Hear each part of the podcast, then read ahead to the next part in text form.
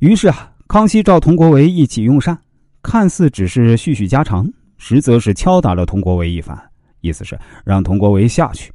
但毕竟佟氏一族啊是与爱新觉罗休戚与共，所以啊，作为补偿呢，让佟国维选择一个人上来。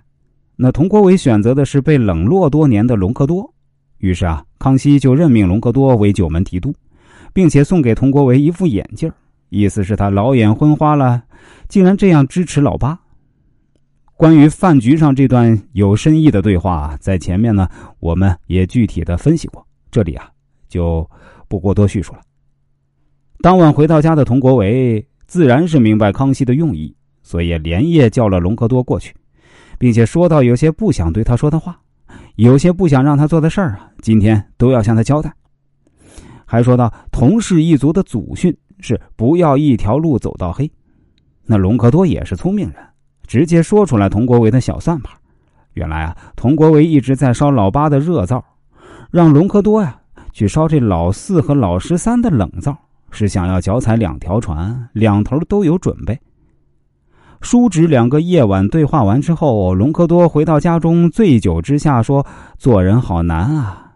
第二天呢，就上朝推辞九门提督的位置，对康熙说：“他六叔要让他忠心耿耿的辅佐老八，助老八上位什么的，所以啊，他不敢接受九门提督这个差事。”大家注意啊！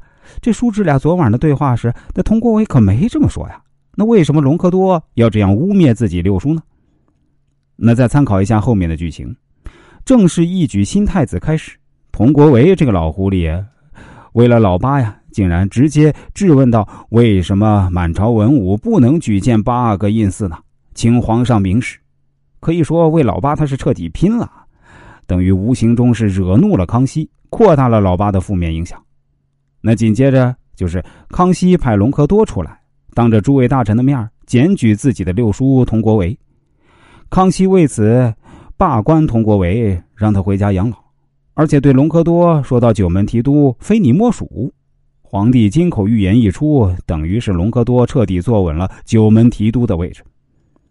那通过这段剧情来看，可以说康熙要动老八，因为老八势力太大，威胁到了他的统治。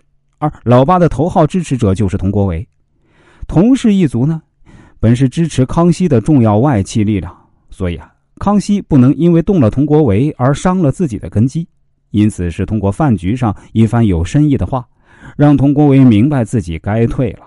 但是啊，也不用心灰意冷，可以选一个本门的小辈儿上来当做补偿。于是乎啊，隆科多就是在康熙为了平衡朝局的情况下。因为其特殊的家族背景而被重用起来。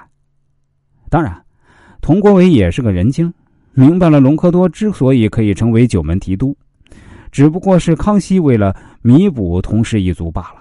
但是万一上去以后康熙反悔，隆科多又马上下来呢？